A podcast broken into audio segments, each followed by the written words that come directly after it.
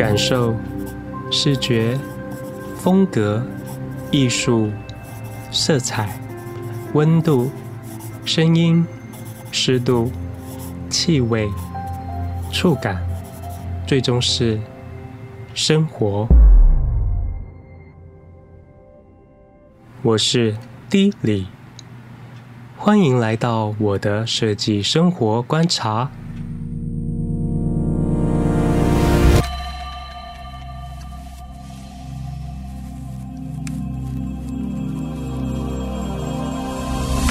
Hello，我是 D 李，这是第二季的第一集。今天的节目非常的丰富，让我来念一段我今天的开场。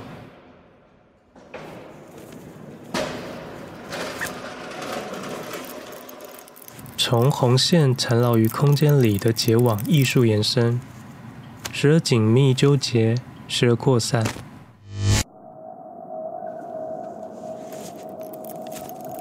这代表着写意、体表、人与人的连结，更是假想的希望。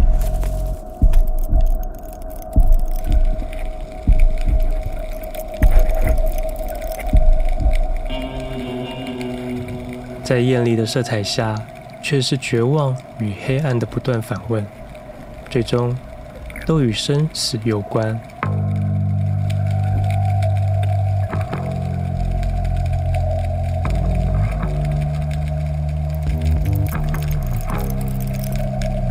借由一连串的探索，看透死后的可能。这是。盐田千春。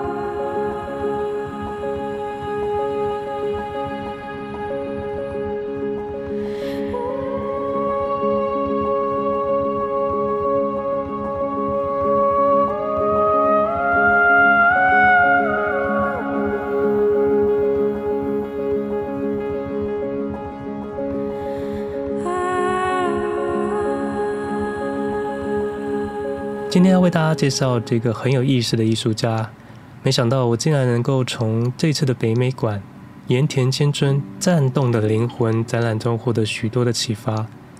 他是一位很肯为艺术牺牲的创作者，而这个展其实也是盐田千春最大规模的世界巡回个展，可以一览盐田千春横跨二十五年的艺术生涯总览。让我来为大家介绍一下。继草间弥生的原点后，现在又有一位使用线条创作的艺术家。日本真的很懂得抓住解构元素，有时候我也会想说，那些元素会不会成了他们艺术家的牵绊呢？但其实仔细想，他们只是找到了一个元素，可以建构出世界的媒介而已。出生于一九七二年的日本大阪岸和田市的盐田。在一九九二年至一九九六年就读京都精华大学美术学部的洋画科，但他却在作画的过程中遇到了瓶颈，觉得作画只是为艺术而艺术的行为，着重技巧的精美绘画无法从中获得满足。为何而作？这是一个连自己都答不出来的问题，导致无法继续作画。其实这个问题，只要是创作者都会遇到。常常创作到一个阶段后，就会不知道为什么而做。面对平面绘画，盐田千春曾说：“我再也画不出来了，因为对我来说，绘画只是画布上的色彩，它没有任何的意义。我觉得自己被困住，没有能力后退或前进，但我就是无法离开艺术。”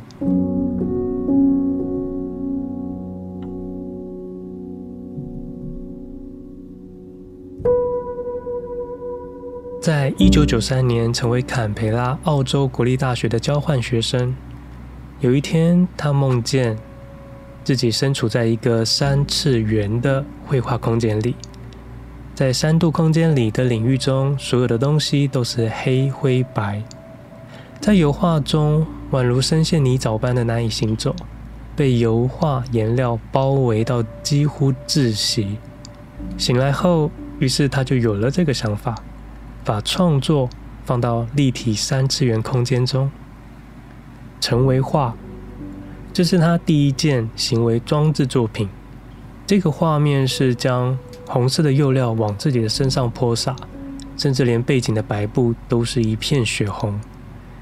于是他是第一次用身体成为画的作品，但由于这些是有毒的釉料，根本无法清洗干净，会造成皮肤灼伤，与头发都必须要剪掉，足足花了三个月复原期。现场看到这些影像时，觉得很惊艳，但是又没有过分的震撼。直到我听到了导览介绍说他特别选了有毒的釉料时，我又再度走回去看了一次这个作品，可以感受出来说他为这个为何而做的困惑程度有多深。所以在这一次的作品中，寻找到了解放自我的答案。盐田说，参与成为画的制作。是自由解放的行动。这是我第一次实体的创作，用的不是充满技巧的艺术品，而是我整个人。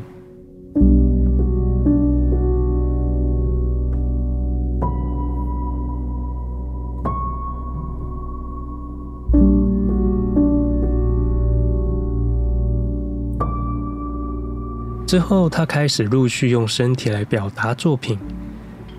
也开始走进了行为艺术的领域中，而之后到德国念书，他也开启了另一个人生的重要阶段。一九九六年进入汉堡美术大学就读，一九九七年至一九九九年就读德国的布伦瑞克造型艺术学院。在这个期间，他跟着一位非常有名的行为艺术教母玛丽安·阿布拉莫维奇学习行为艺术。如果大家知道他影响的许多名流，像是 Lady Gaga、碧玉，都为他疯狂的着迷，甚至有纪录片《末世玛丽安一跟二》来专门介绍他。听影片的解说，他会带大家做一些出乎常理外的行为感受，像是带着一群学生跑去瀑布底下坐五个小时，这也造就了盐田对行为艺术的很大影响。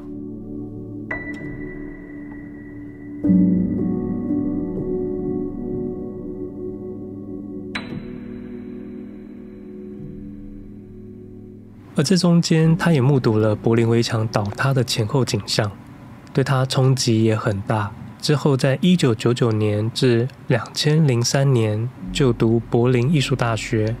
在他二十九岁时，以五件长十三公尺的洋装和毛线装置，在首届横滨三年展一炮而红。而在隔年，两千零二年于瑞士琉森美术馆举行的联展《另一个世界》。十二则卧房的故事，他展出的是睡着的时候。这个作品非常的有意思，是在一个空间摆放许多的病床，而病床上都躺着一个人，然而外围都有许多黑线缠绕，满布整个空间，几乎人都无法从床上离开，外围如同茧一般。这个作品的灵感来自于中国的庄周梦蝶。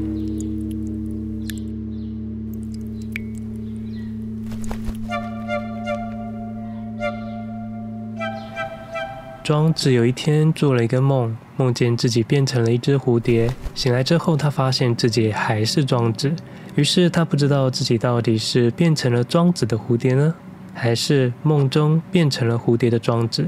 庄周梦蝶是庄子提出的一个哲学理论，并不是一个个论。大意是指认为人不可能确切地区分出真实与虚幻。当一个人认为事物存在的真实与虚幻的区别时，就已经存在问题了。而睡觉与做梦是感知现实与存在的基础。盐田千春认为，病床是出生、生病与死亡。他甚至想，万一自己在作品中死去，不知道作品会变成什么样子。而它的线条也代表着知觉网络。作品连接了行为艺术、雕塑与装置艺术中的许多层面，不断地提出问题的创作。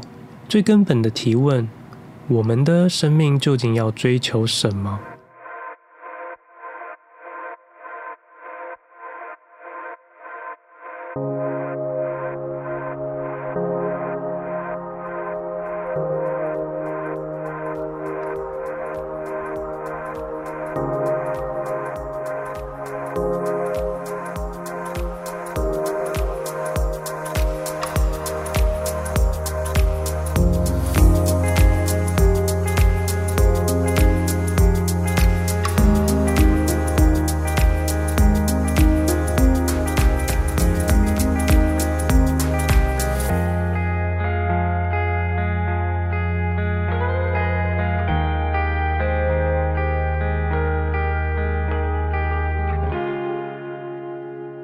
有看过盐田千春作品的人，应该会发现他的作品中，除了使用黑色的线条外，也会使用红线与白线。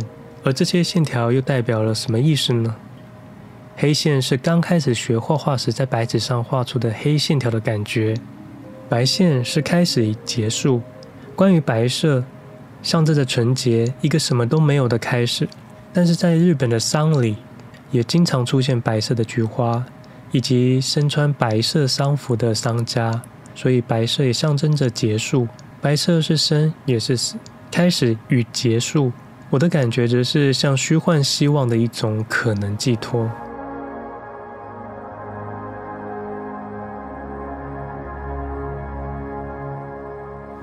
而红色呢？除了开始说到红色是人与人之间的关系，人的血液也是红色。更象征着宇宙。对于亚洲人来说，红色也是格外具有意义，所以红色是非常具有代表性的颜色。看了纪录片里面说到，盐田也开始慢慢重视大家对他的想法，因为大家喜欢他用红色，他也开始多用红色线条来创作。我觉得这也成了一种很具代表性的签名，好像红色才是代表真正的盐田千春的感觉。而为什么那么爱用毛线呢？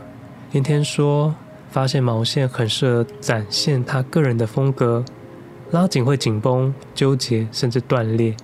这和人跟人之间的关系是一样的。我很喜欢这种比喻。此外，并没有特别讲究材质。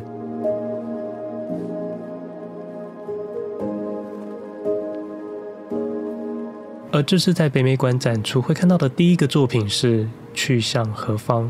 是一个用黑色的框架做出的船型，里头是一片又一片的白色编织的片状堆叠，以及大量的垂直黑色线条，由低而高的形成一种行驶方向的感觉。船是载往未知领域的载体，整体由线而面构成出具象的画面。我本来以为白色的编织是玻璃纤维。可是后来看影片后发现，它是将缠绕过的白线涂上了透明漆，等它硬化了之后，再做大面积的切割处理。他说：“死亡不是虚无，而是融入宇宙。”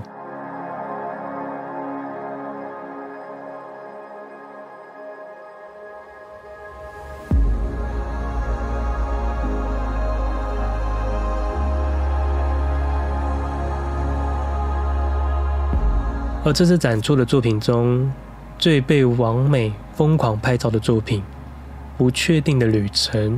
这个作品是二零一六年首次展出，借由金属船型从船中意象式的喷发大量红色的线与整个空间，包括了天花板大量的交织成一个宇宙观。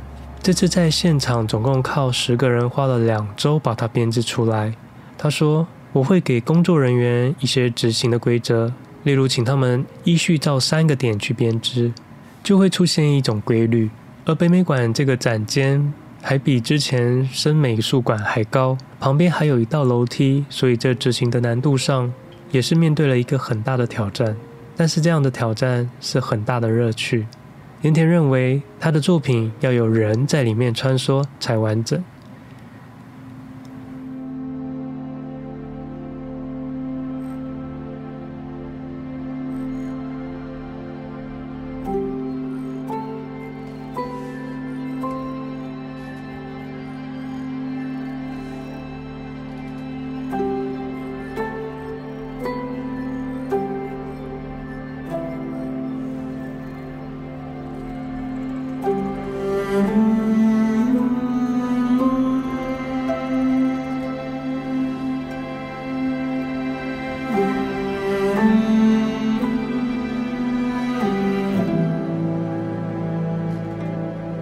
正如写海漫不成的宇宙，在出发与不确定中漂泊，好比人生，也同时如地狱般溅洒于地中海难民们海上命运相连的悲叹。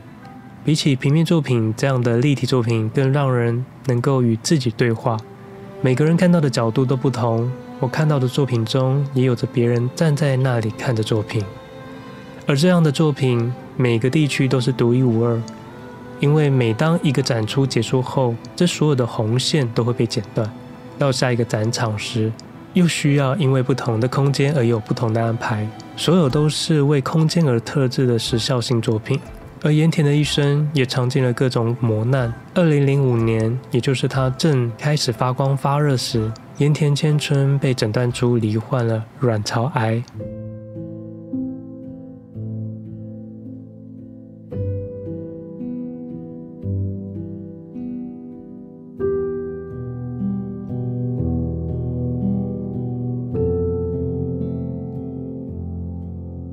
死亡的气息扑面而来，丈夫在身边握着她的手，那种温度让她立刻掉下了眼泪。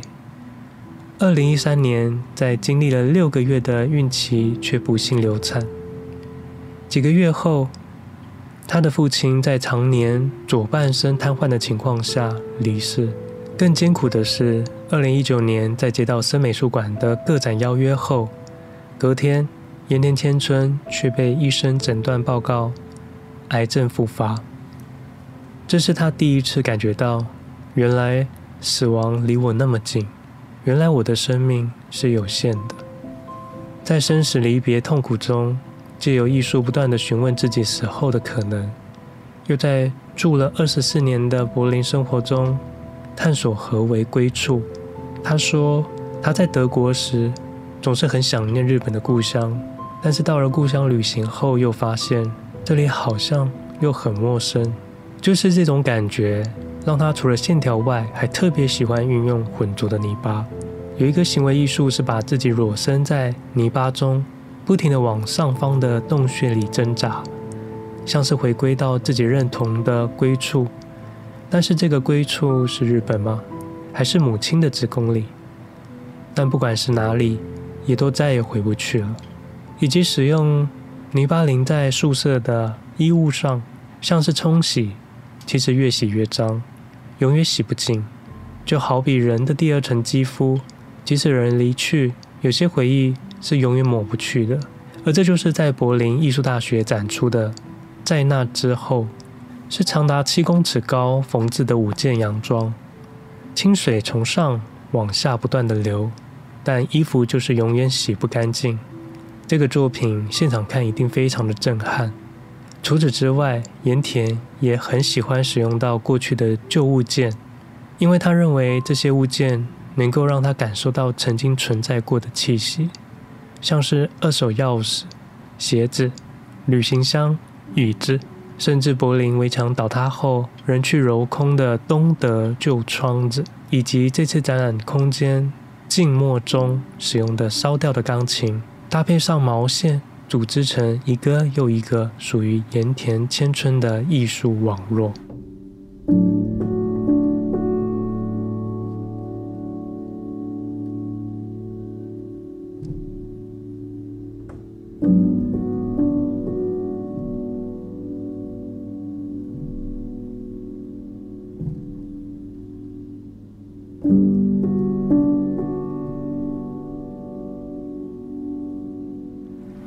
五岁那年，盐田千春隔壁邻居家在夜里发生大火。庞大的火势在黑夜里燃烧，发出猛烈“啪啪啪”的木头声，引发了他无以名状、说不出口的恐惧感。隔天早上，他到邻居家，看见角落里那座被烧毁的钢琴，虽然钢琴再也发不出声了。却在他的脑海里留下难以抹灭的乐音。这些物件也许跟盐田并没有直接关系，但他却可以借由这些二手品中去感受到人与人、与生与死之间的关联，因而为艺术展开一连串的探讨。她是一个很肯为艺术牺牲的女子，这是看完展，当下最让我震撼的地方。常常我们都会说着爱设计、爱创作、爱艺术，但能为艺术牺牲，搭配着自己的痛苦遭遇，从中获得对希望的解惑，这样的行为过程是真正的艺术。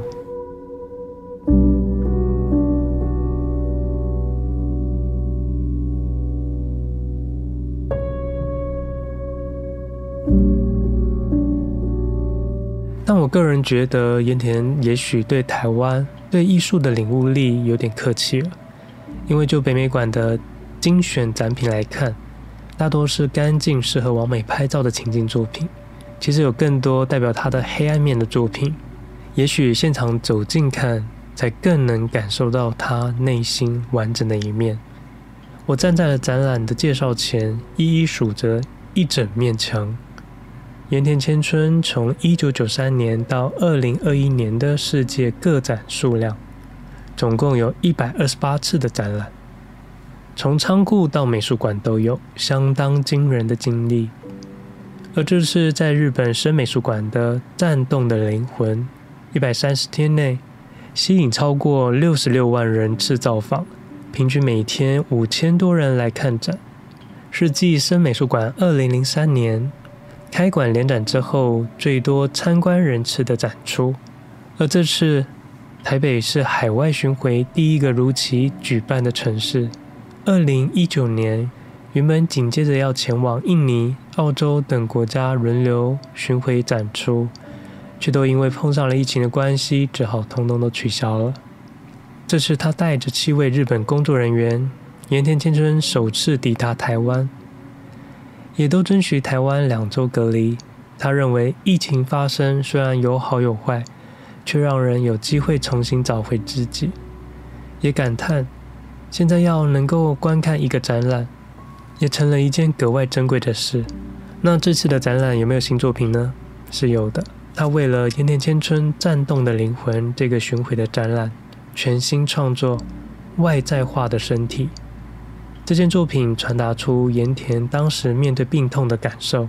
在癌症手术之后，他进行了一些抗癌治疗，而在治疗过程中，他一直觉得他是被放在输送台上，一关一关的接受治疗处理，这让他觉得他的身体跟灵魂是分开的，有时候甚至会觉得他的灵魂跟不上他的身体，所以他把手脚翻磨成金属的物件，与红色轻盈的切割线条。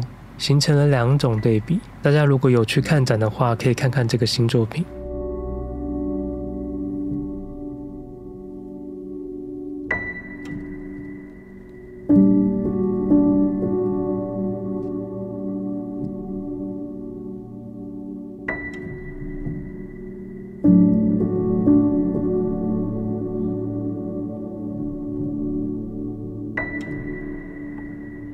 好了，那今天对盐田千春的介绍整理大概如上。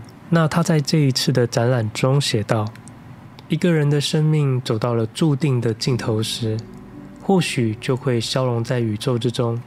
说不定死亡后并不会化为虚无，遭到遗忘，而是一场消融。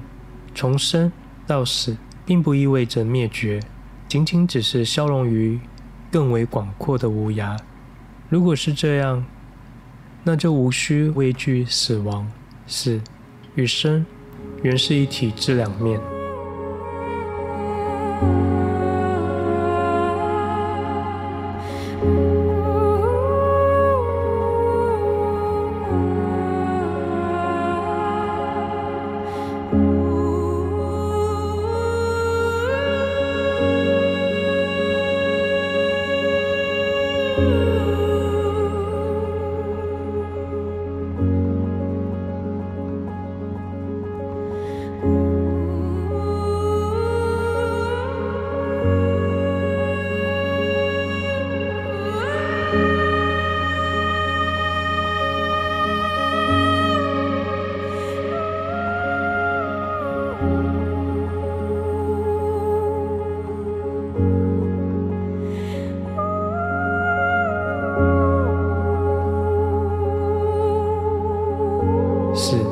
身原是一体之两面。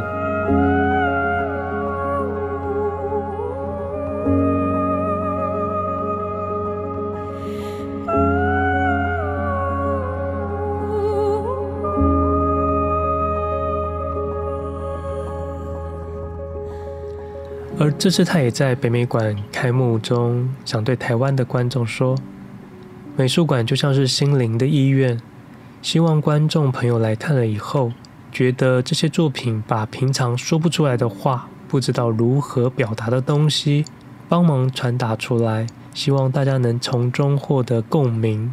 也就是他这些共鸣，让我有了今天的 podcast 的分享，真的就像是翻了一本很有意思的杂志。”了解到什么才叫做为艺术而牺牲的人生。另外，盐田也在当天的采访中说到，他来台湾填写入境卡时，发现上头性别栏位除了男与女之外，还多了一项其他。他认为他自己也是一个很难被定义的人。他觉得这一定是一个可以让人活得很自在的社会。如果全世界都能够像台湾这样子，大家都能够很自在的活着，能够这样子在开放的国家中展出他的作品，他觉得非常的荣幸与开心。目前盐田青春颤动的灵魂北美馆采预约制，别忘了要先上网预约。原本预期要展到八月二十九号，因为疫情的关系延长到了十月十七。如果听完我今天的整理分享，觉得不能错过的话，也请大家快把握机会。OK，那我们今天的分享就到这边为止喽。如果你喜欢我的 Podcast，那也欢迎推荐给你的好友，或者追踪订阅分享。那我们下周空中再见喽。